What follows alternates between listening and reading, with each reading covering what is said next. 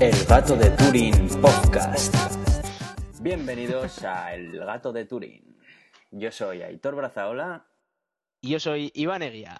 Bueno, y en este primer capítulo tenemos con nosotros a un par de invitados. Está con nosotros Arich Bilbao desde Suecia. Arich, ¿estás por ahí? especial. Hola. Está por ahí. no, quiere hablar, pero está por ahí. Y también está con nosotros pues Jesús Esma. Este está un poco más cerca.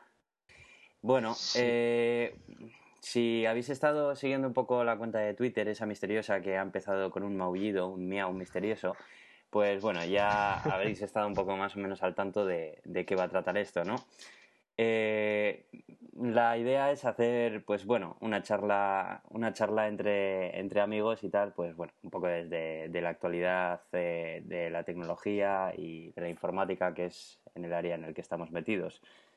Y de la ciencia, importante también. Importante. Mira, se nos une uno más. Está Imanol Barriso con nosotros. Hola, Imanol. Hasta aquí podemos leer, no responde ninguno, es la hostia. Imanol, yo creo que se está conectando. Bueno, de cualquier forma, vamos a empezar. Y el primer tema que, si no hemos dicho cada cuánto tiempo vamos a retransmitir esto. esto. Esto lo voy a cortar, no pasa nada. ¿eh? Ya. Adelante. Bueno, em, nos podéis encontrar en nuestro Twitter, que es arroba el gato de Turín. También tenemos el blog del podcast, en el que vais a poder encontrar pues, todos los detalles de todos los episodios en los que estemos hablando, todos los enlaces que os queramos dejar y el resumen de...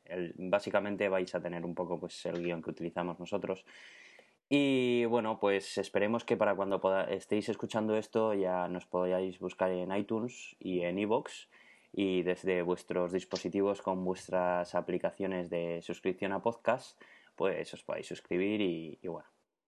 La, idea es que seáis capaces de madrugar mañana para oírnos, ¿no? Y que nosotros seamos capaces de subirlo para, mañana por la mañana. Bueno, quizá eso es aspirar demasiado, pero bueno. No, claro, porque es que, a ver, no, es que el tema es que mañana es Naucas y tal y esto Claro. Ahora, ahora, ahora pasaremos a hablar de. Ahora, ahora hablamos del tema.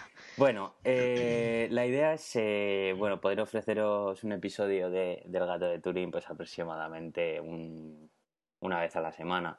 Eso, esa es la idea.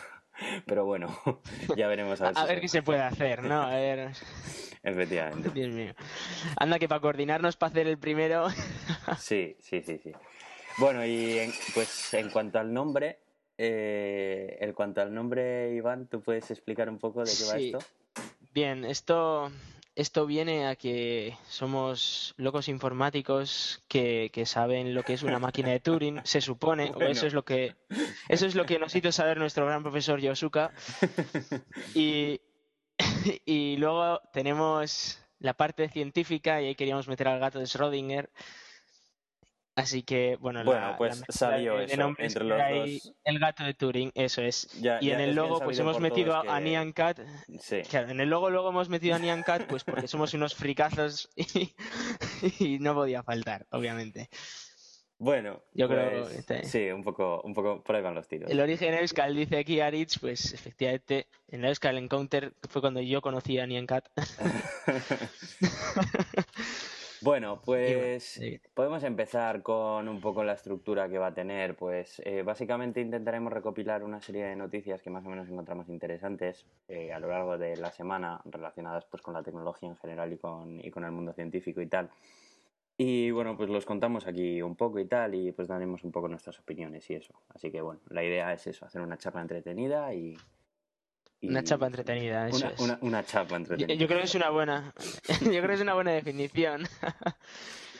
Muy bien, bueno, pues no sé si me dejo algo. Antes, antes, de todo esto, la semana que viene, si alguien, algún espectador quiere venir de invitado, o sea, que nos lo diga por la cuenta de Twitter y, encantados, ¿eh? Por supuesto. Igual, a, igual a 30 no podemos meter, pero yo qué sé. ¿Qué decir? Lo que, a, dos o pues, tres. oye, que se una.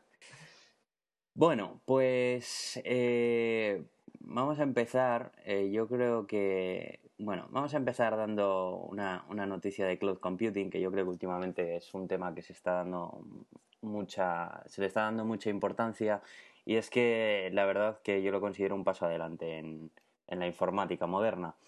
Y bueno, pues eh, Microsoft, como muchos ya sabéis, tiene una plataforma llamada Azure que básicamente ofrece APIs para interactuar con ella pues prácticamente desde cualquier lenguaje de programación. Sí, sí, sí, tal cual. He dicho cualquier lenguaje de programación. O sea, esto no se cierne ni a C Sharp, nada más, ni a nada por el estilo. Eh, o sea, ¿en, serio a los de Python también les dejan?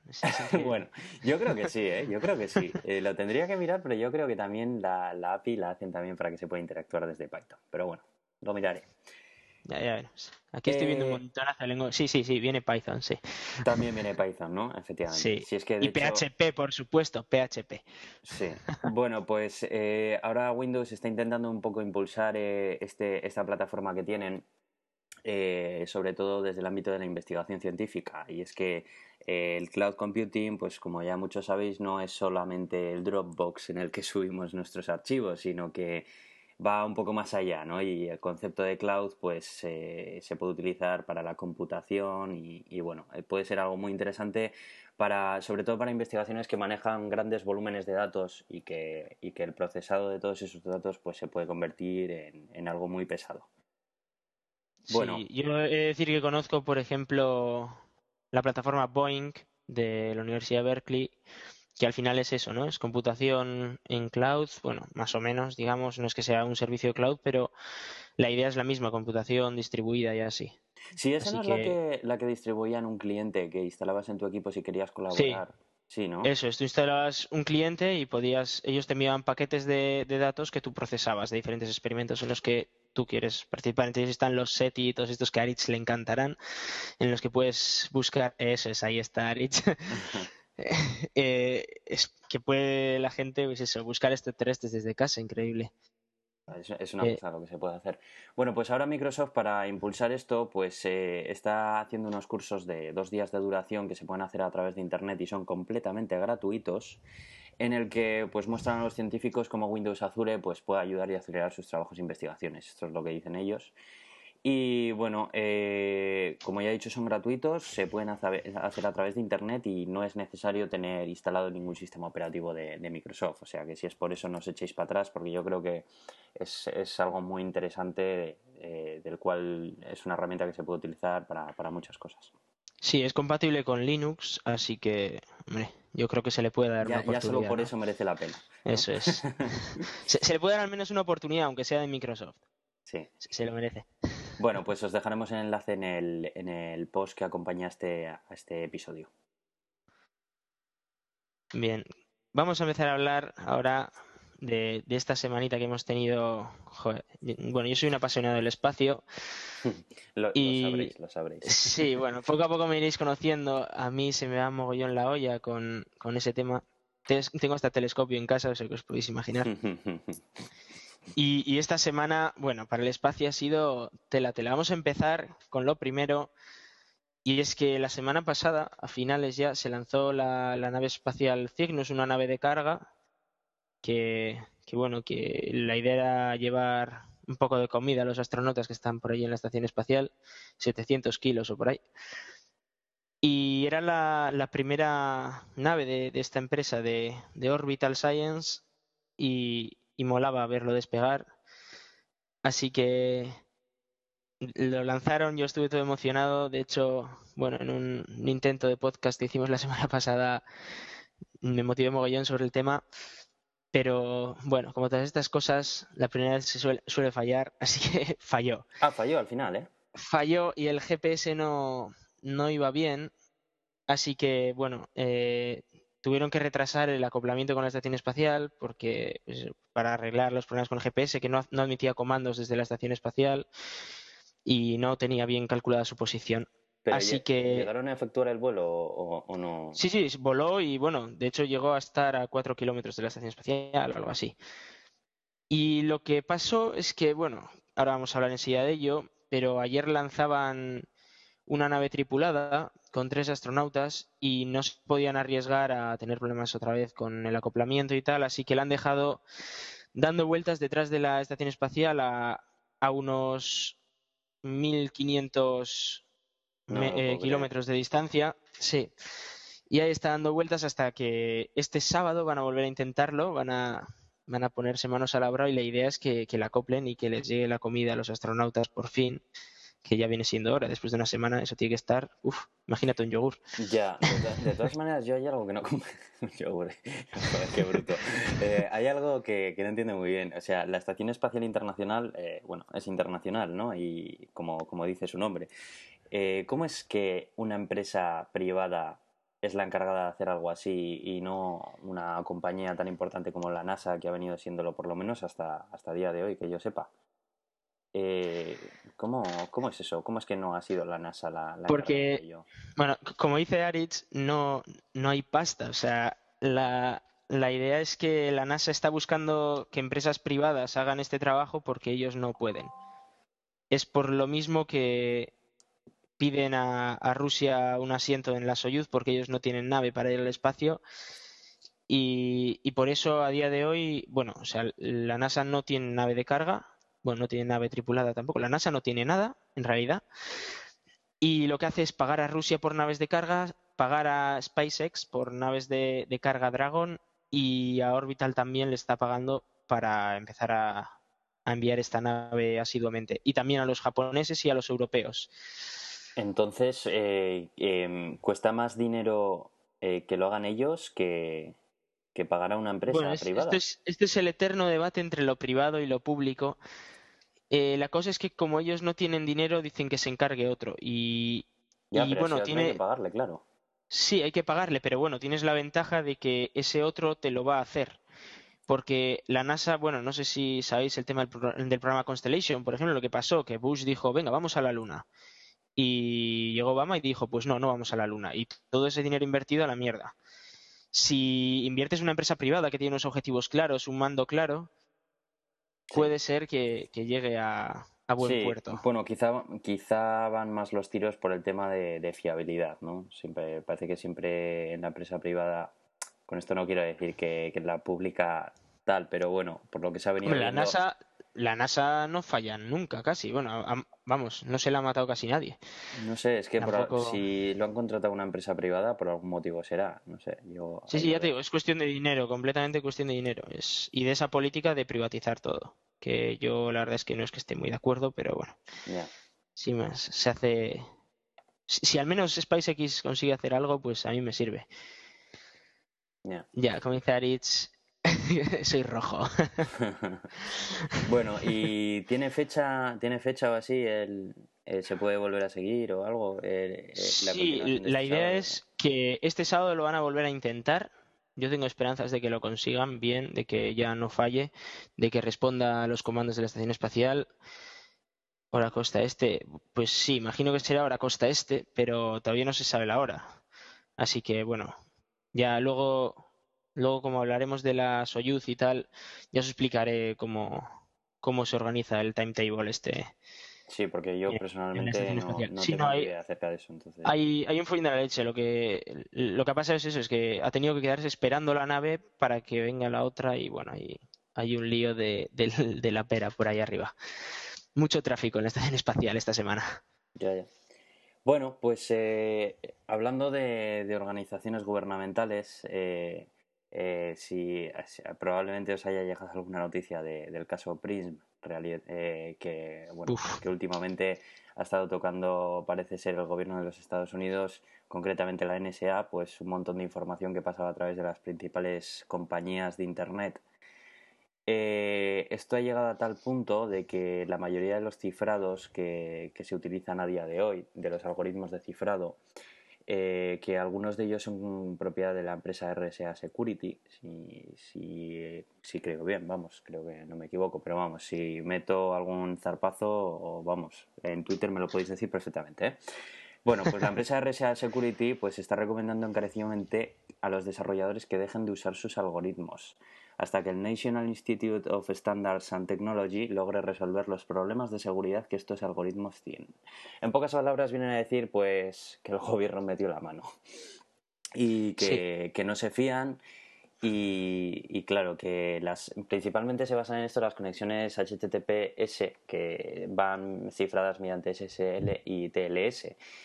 Este algoritmo de cifrado, pues parece ser que ya no es tan seguro como cabría de ser. Entonces, la mayor parte de las páginas. Sí, perdona, Iván.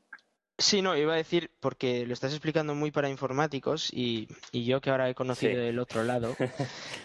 Eh, eh, a ver, claro, hay que aclarar que sí, sí, sí, aquí esto, eh, el, tema es, es, muy simple. O sea, aquí hay unos, unos chicos muy majos de, de la empresa RSA que crean algoritmos matemáticos súper complejos para aumentar la seguridad de sus contraseñas, etcétera y la idea es que están pensando que igual algún ingeniero ha podido meter algún tipo de movida o alguna, alguna cosa en esos algoritmos para que la, NSA y, agencias gubernamentales estadounidenses fueran capaces de desencriptar estas contraseñas más fácilmente.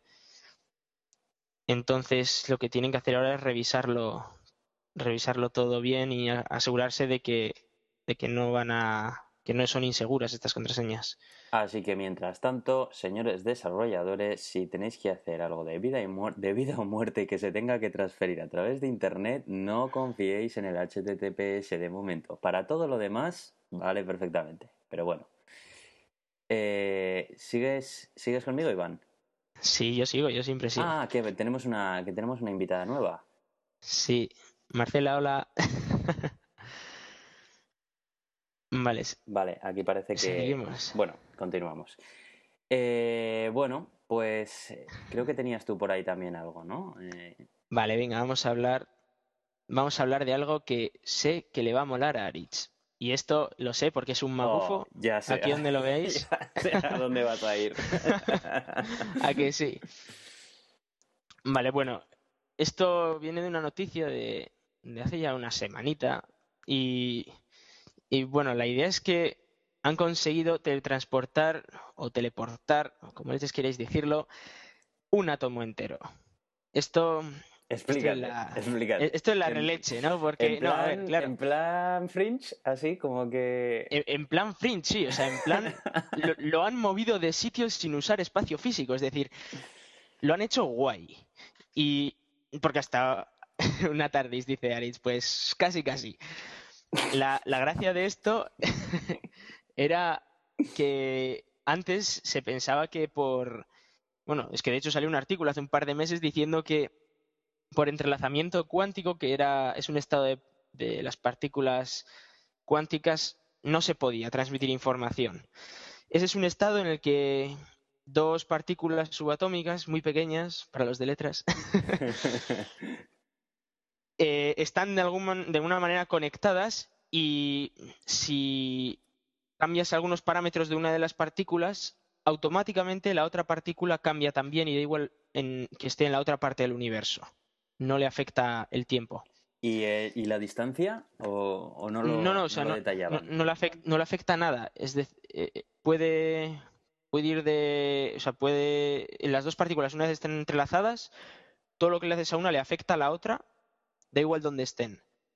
Y bueno, de hecho, de hecho esto Einstein se, se, cabreó mogollón con esta idea y dijo que eso ni de palo porque la relatividad general, su relatividad general decía que era imposible que la información se moviera a más velocidad que la luz.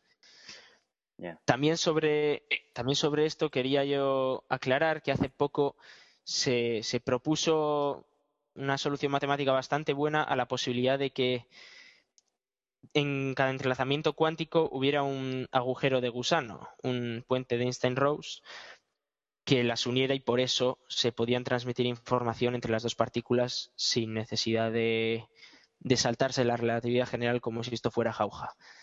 Pues la idea fue que hace un par de meses salió un artículo diciendo que no se podía transmitir información de esta manera. Es decir, tú, aunque cambiaras el estado de una partícula, sabías que el estado de la otra iba a cambiar, pero no era predecible cómo.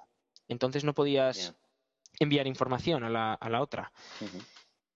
Pero estos tipos, eh, los australianos de la Universidad de Queensland, han conseguido hacerlo. Es decir, han enviado toda la información de un átomo entre una, eh, por un entrelazamiento cuántico y han conseguido instantáneamente mover un, un, átomo desde una parte de un microchip hasta otra parte de un microchip. Estamos hablando de unas distancias muy pequeñas, o sea, son menos que un centímetro, pero mola por el hecho de la manera en la que lo han conseguido. Y la idea de esto es que, bueno, la luz va muy, muy lenta, como, como ya sabréis, o sea, va a unos 300, mil millones de, no, 300 millones de metros por segundo, una, una movida así, va muy lenta. Entonces, para todos los que nos gusta la velocidad y que el ADSL no da, te ponen unos pings de la leche Uh, Aquí Me estoy viendo jugando al Black Ops 2 con ping, de cero, tío. Ping Ahí está. Imaginaros instantáneamente información en todas partes. Claro, porque. Dice, Jesús que ping menos uno. Ping menos uno, sí, sí. Es que, bueno, esto no se, no se le aplicaría a la materia, se le aplicaría a bueno, la transferencia de información. Que, bueno, la al final la información, la información la tienes que transmitir o por fotones o, bueno, como quieras, de alguna manera Dice Marcela que me he hecho un lío. A sí, bueno, pero ya, ya. la, idea es, la idea es que puedes hacer una, una transferencia de, de información a, a, más velocidad que la de la luz, porque va, muy, va muy, despacito. Entonces, la movida sería, sería esa, que tú pones un par de partículas entrelazadas en cada nodo, imagínate, en, en la red, y, envías información instantáneamente de aquí a cualquier parte del mundo. eso todavía, todavía le queda mucho tiempo por delante, me parece. estaríamos hablando de ansibles, como dice Aritz. ¿eh? No, no, ya, ya sé, no, no. Y, Pero ni va a llegar. Pero está bien. Ni va a llegar en los próximos años, tranquilo. Como dice Aritz, esto sería el concepto del ansible del juego de Ender. Si alguno ha leído el libro, muy recomendable. estoy en ello y sí, la verdad que podemos Mola hacer, que sí, podemos hacer una pequeña recomendación dentro del episodio. Sí, la verdad que es increíble, es increíble. Bueno, pues eh, no sé si querías añadir algo más o pasamos a otra cosa. No, yo creo que con esto ha quedado medianamente claro que, como dice Marcela, soy tonto. Bueno, pues eh, mm, en, una de estas que, abría mi Feedly para leer los feeds y tal, me encontré, pues bueno, con, una, con un juego un tanto especial.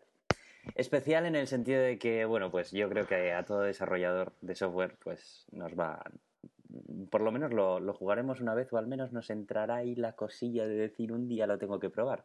Bueno, pues eh, Hello World, pues eh, la mítica frase que se utiliza siempre para probar tu primer eh, programa dentro de un lenguaje de programación nuevo que empieces a utilizar o cosas parecidas, pues ahora mismo hay, una, hay un juego que está hecho en una página web que se llama Hello World Quiz. Básicamente es eh, un, un, juego en el que te van preguntando, eh, te va saliendo una sentencia de, de Hello World en un lenguaje diferente de programación. Entonces, eh, te aparece debajo un test y tú tienes que ir eligiendo, pues, eh, según tus conocimientos, en qué lenguaje crees que está escrita esa, esa instrucción de Hello World. Bueno, es, eh, es como muy friki, muy geek el juego. Pero bueno, pues no deja de ser curioso y, pues... ¿Cómo explico yo esto a alguien de letras, Aitor? No, no puedes, no puedes. A ver, tenemos... bueno, no puede ser, no vamos a hacer sangre, no vamos a hacer sangre desde el primer episodio. Imagínate que viene uno de magisterio aquí. sí, será bien recibido, no lo creáis, sí, será bien recibido. O un magufo, a ver. ha parecido. No. Pues no. bueno, bueno, bueno. Mañana en Naucas aparecerá esa palabra. Cada cinco minutos, yo creo creo que hay un contador, me parece. Bueno, empezará a contarlo, empezará a contarlo, no es tontería. Ya es verdad, vamos a llevar un clicker de estos. Bueno, pues el, enlace al juego lo tenéis, eh, lo vais a tener en la entrada de blog que, publicaremos, ¿vale? Para que podáis entrar y bueno, pues echaros una risa, sin más, no, no se queda más que, más que en eso. Así que bueno. Todo, todo esto mientras todo esto mientras en el chat se está hablando de chemtrails, ojo, no. Sí, sí, sí, se está hablando de chemtrails. No. Un día, un día tenemos que hablar acerca de ocultismo, chemtrails. Ya, es verdad, y tenemos que hablar de y, y, tu excursión a Ochate. Y Reiki, tío. Es verdad, yo estuve en Ochate, estuve en Ochate. Pero bueno, lo vamos a dejar para otro episodio, ¿qué te parece?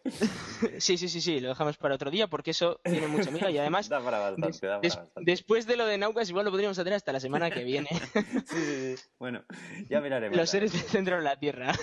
Bueno, pues Naucas. Eh, Vamos a hablar de Naucas la por primera fin. Vez, voy a, la primera vez que voy a ir a Naucas va a ser mañana. Mm, He oído cosas Oh. brutales de Naucas, de Naucas. O sea, la gente me ha dicho que eso es de leche y, y bueno, mañana iré a ver qué tal está.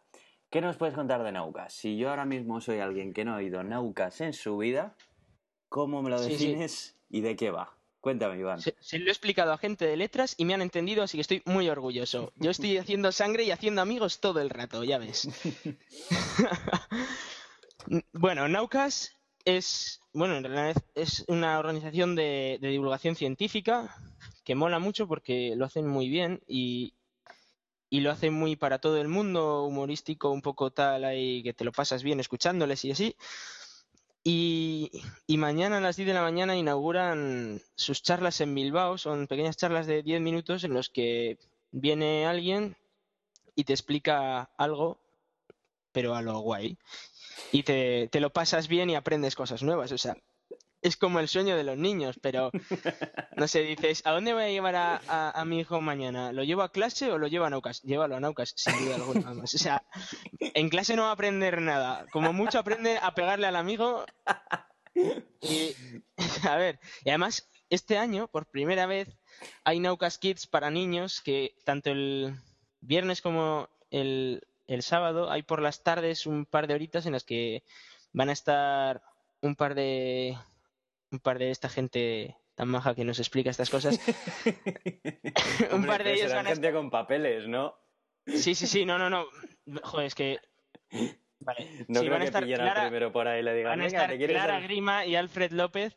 Es decir, que a Alfred López no lo conozco, a Clara Grima ya le he escuchado alguna charla, una crack, y, y van a estar van a estar ahí con los chavales y tal, pues enseñándoles cosillas, matemáticas y historia, un poquito de historia sobre científicos y tal. Bien. Por lo demás, son charlas de 10 minutos eh, en el Paraninfo de la UPV en Bilbao.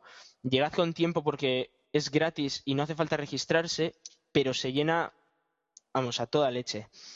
Entonces, bueno, a partir de las 10, con descansos periódicos cada una hora, hora y media, todo el día, luego por la tarde empiezan a las 5 y hasta las ocho y media. Y el sábado, pues desde las 10 otra vez de la mañana, aquellos que salgáis de fiesta el viernes vais a tener que madrugar igual, porque no os podéis en- quedar en casa durmiendo. Y, y así hasta, hasta que cierren a las 8 de la, de la noche con una, la segunda edición de los premios Tesla, que el año pasado, bueno, no sé, esto igual mejor lo explico un poco rapidito. Eh, cualquiera de vosotros puede colaborar con un artículo en Naucas y enviar su, su pequeño aporte divulgativo.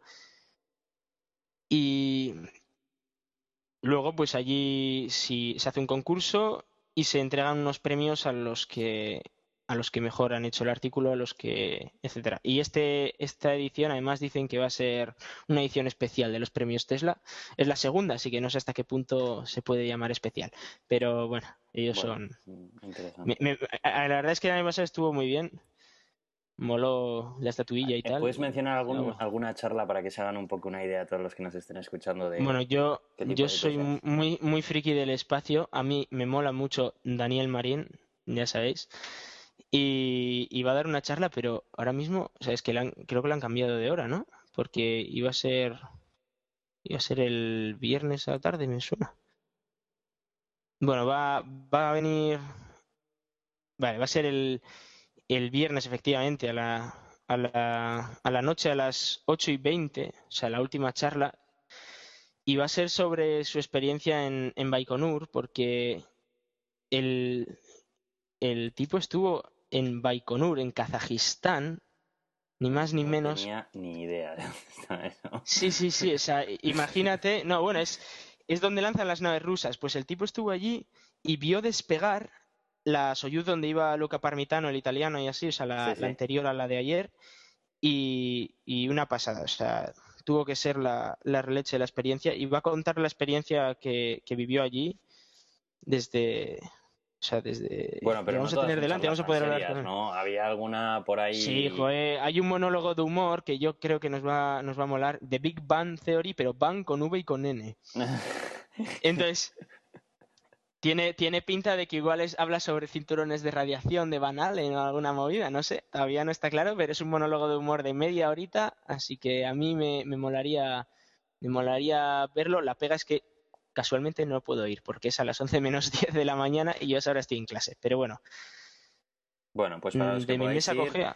eh, no, no es de- resumiendo, el evento Creo que no es de mi mesa cogea.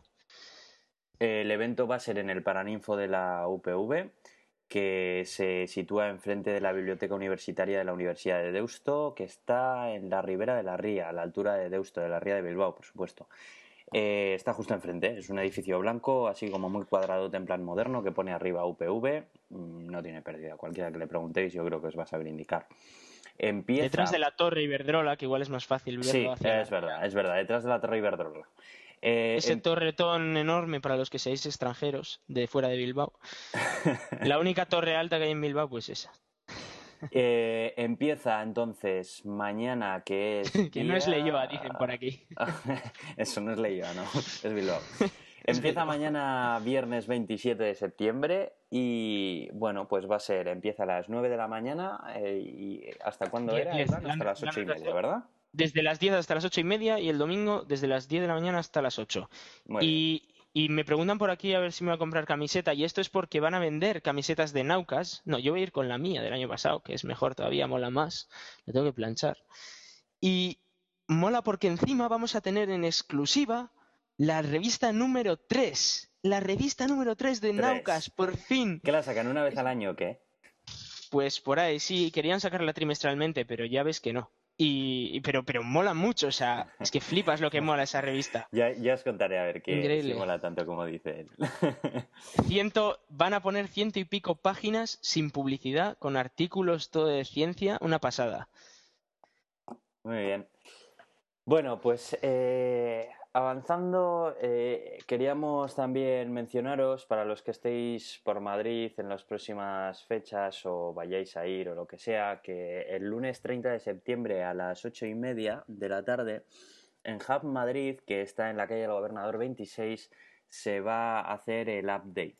El update eh, eh, es un encuentro para profesionales y apasionados del mundo de las aplicaciones, como dice su página web. Y bueno, pues el último lunes de cada mes pues se convierte en un espacio de conexión, investigación y trabajo para aplicaciones eh, de, dispositivos móviles y bueno, principalmente se centra en dispositivos móviles y demás. Eh, para todas las plataformas, tanto iOS como Android y si no me equivoco también últimamente están tocando algo de Windows Phone, pero bueno, no estoy del todo seguro. Eh, aquí, pues bueno, pues vais a tener oportunidad, desarrolladores que tengáis alguna aplicación funcionando, pues de poder poneros en contacto con capital de riesgo o con otras personas que puedan colaborar en vuestro proyecto. Y, bueno, pues eh, si estáis por allí, eh, podéis acudir, es gratis. La página web la vamos a dejar colgada en el blog y así como la descripción de- del evento.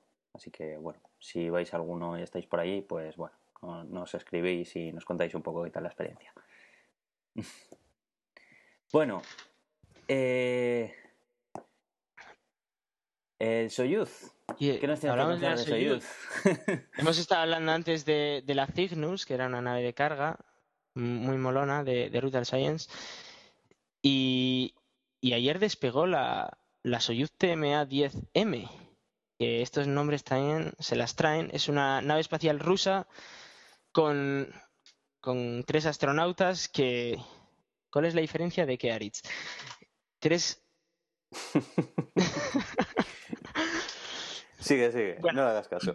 Sí, no, ni, ni puñetero caso, vamos. Despegó la, la Soyuz TMA 10M, que es la que viene después de la TMA 9M, que despegó hace ya unos meses, que fue a la que fue Daniel Marín, que, en la que fue Nuca Parmitano, el italiano y tal. Y en esta venían un par de rusos y un americano. A mí siempre me gusta contarlo así porque su- suena como a chiste. Todos los, los lanzamientos de astronautas suenan a chiste. Y, y despegó ayer desde, desde Baikonur, desde Kazajistán, con los tres astronautas. Sí, no, Kazajistán, pero lo, tú te No, no, ríes, pero... continúa, Es que me las estoy imaginando en una situación muy paupérrima. Sigue, continúa. bando ruso soy un americano a Kazajistán. y... No, no empieces, Sony. Sigue, sigue. Continúa, no te pierdas. Dime. No, sí, sí. Bueno, la gracia es que. Eso, que, que en apenas 5 horas y 47 minutos estaban ya en la estación espacial y esquivaron la Cygnus ahí como si aquello fuera un, un anillo de meteoritos de Star Wars o algo así. Claro, claro, porque o sea, la Cygnus claro, es la, la cápsula que hemos comentado antes que, que se quedó ahí en plan entre medio, ¿no? Sí, bueno, eso se quedó por allí, pero bueno, se quedó. se quedó por allí, en plan. Sí, sí. Sí, dando una vuelta en una, en una órbita. En una órbita de aparcamiento que se llama o parking orbit en inglés.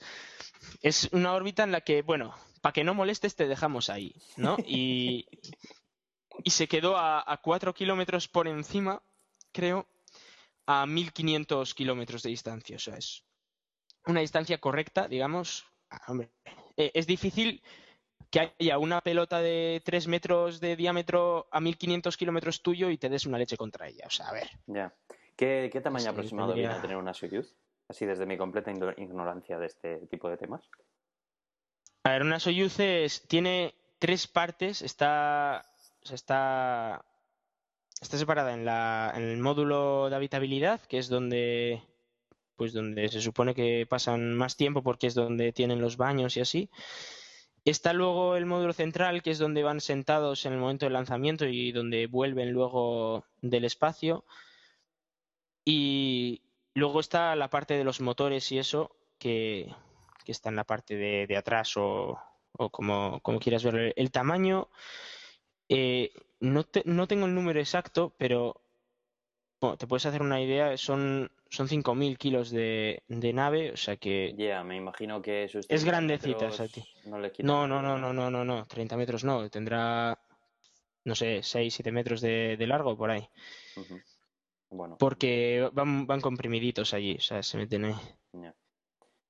Bueno, pues, y bueno, sí Preguntan ha por aquí en cuál fue, en cuál fue Wolowitz.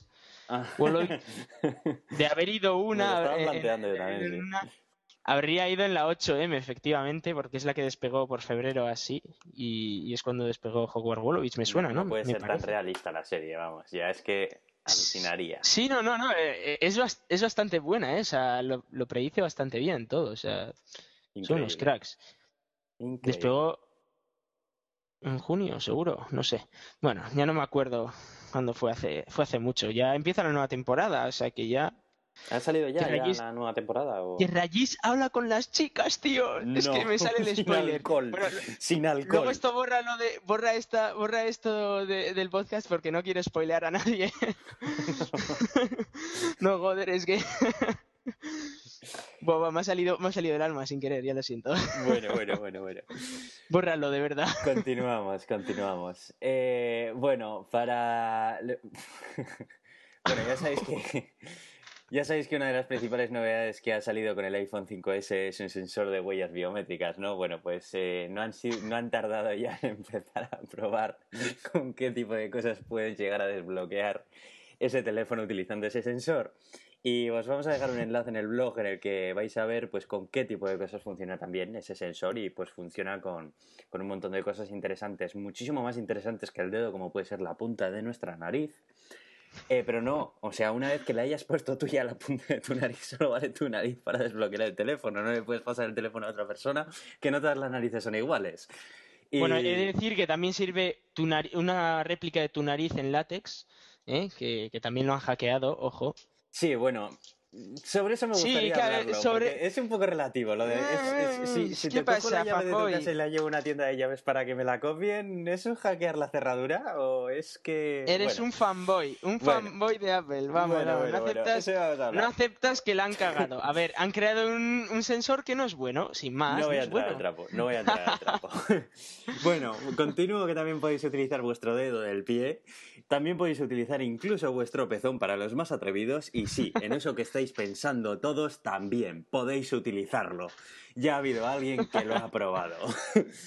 No eso, pero todo lo demás que he mencionado, pues hemos dejado colgados los vídeos. Eh, bueno, están los vídeos en YouTube y enlazamos con una... Estoy viendo a uno que, es capaz de desbloquearlo con la pata de su gato.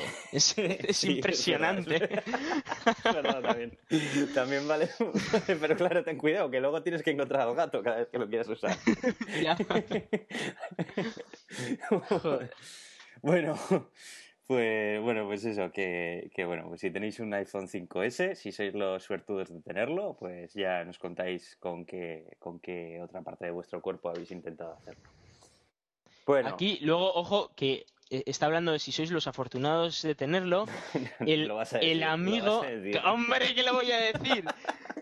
aquel que dice no ser fanboy de nada, se va a ir hasta Francia, hasta Burdeos, que se va a llevar hasta la novia, que no hay quien le aguante, solo va a comprarse un iPhone. ¡Ojo! hasta Francia. Y, tú sufriendo por mi Nexus, y tú sufriendo, bueno. Bueno, bueno, no, sí, a mí me parece genial, luego yo me quedo con tu Nexus, pero vamos, que... bueno, pues... bueno, pues, ¿qué? Cambiamos. ¿Tenemos algo más por ahí, vamos a hablar.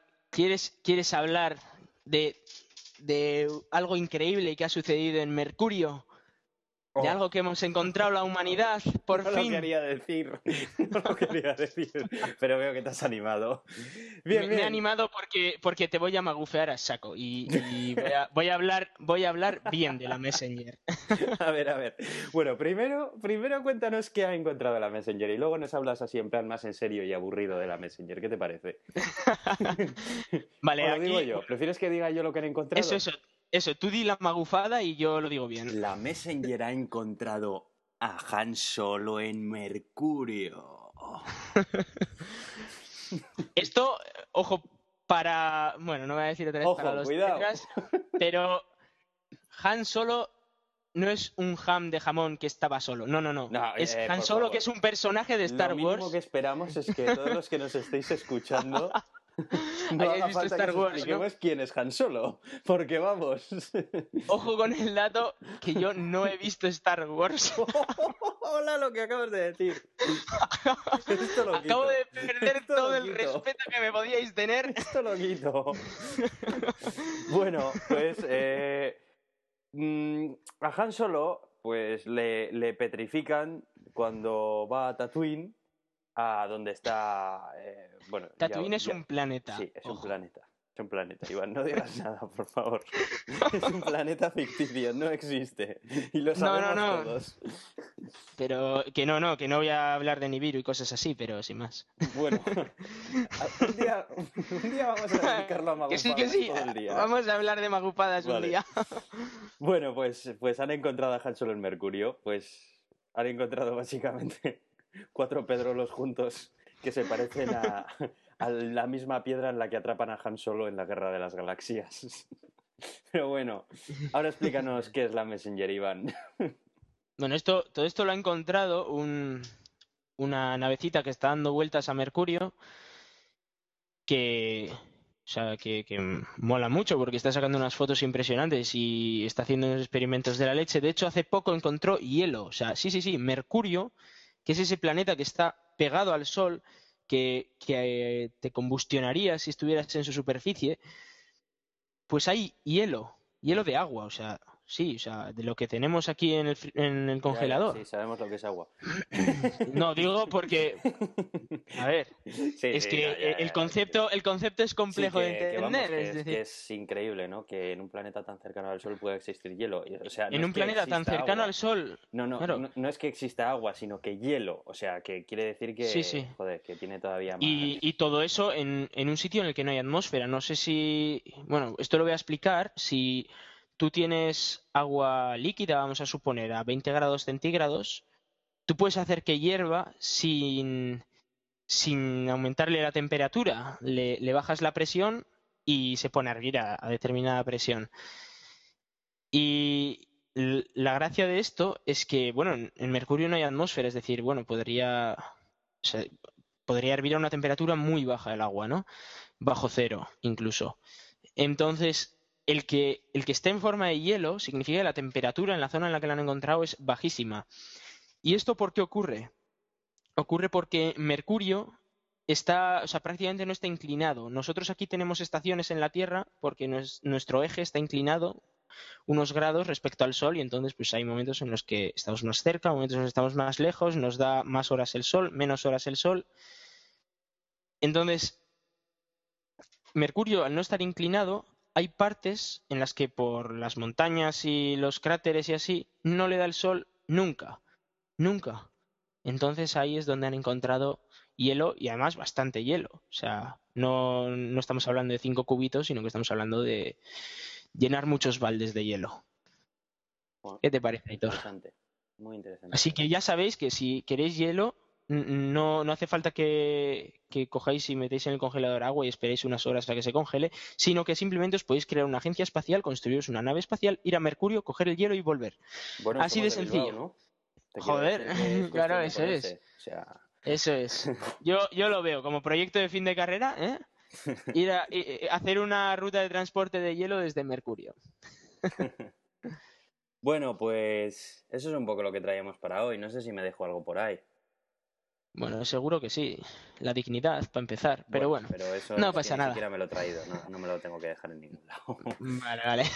bueno, pues eh, por hoy yo creo que yo creo que está bastante bien. Nuestra idea es eh, igual en algún episodio más adelante, pues igual nos dedicamos un poco más a, un determinado tema en concreto y nos metemos ahí un poco más a fondo. Pero bueno, yo creo que para, para un primer episodio y que nos digáis si os gusta, nos gusta y que estoy seguro que la mayoría nos va a gustar. O sea, eso es algo que ya...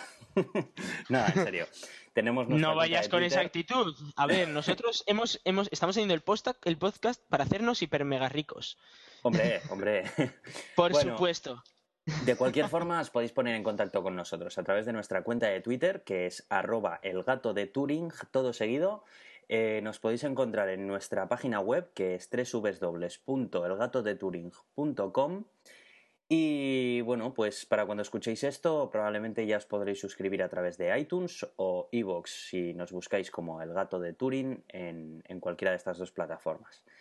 Eh, personalmente nos podéis encontrar sobre todo en nuestro Twitter. Mi Twitter es arroba cronosnhz, todo seguido y con cada kilo. ¿Y el tuyo, Iván? El mío es Razican, R-A-Z-I-C-A-N. Bueno, de cualquier forma podéis encontrarlo escrito en la página web elgatodeturing.com y ahí tenéis un pequeño apartado en el que bueno, pues podréis eh, ver los métodos de contacto. Ah, se me olvidaba, también disponemos de una dirección de correo electrónico, elgatodeturing.gmail.com. Si, si queréis enviarnos algún artículo que os gustaría que comentemos, o queréis participar, o queréis eh, mandarnos una invitación porque sabéis algo de un determinado tema y os gustaría pues charlar un poco sobre ello, pues perfecto. O sea, mm, estáis invitados eh, todos. Así que no sé si me dejo algo más, Iván, o... No, no, hasta la semana que viene, ¿no? Hasta la semana que viene. Pues ha sido un placer y adiós.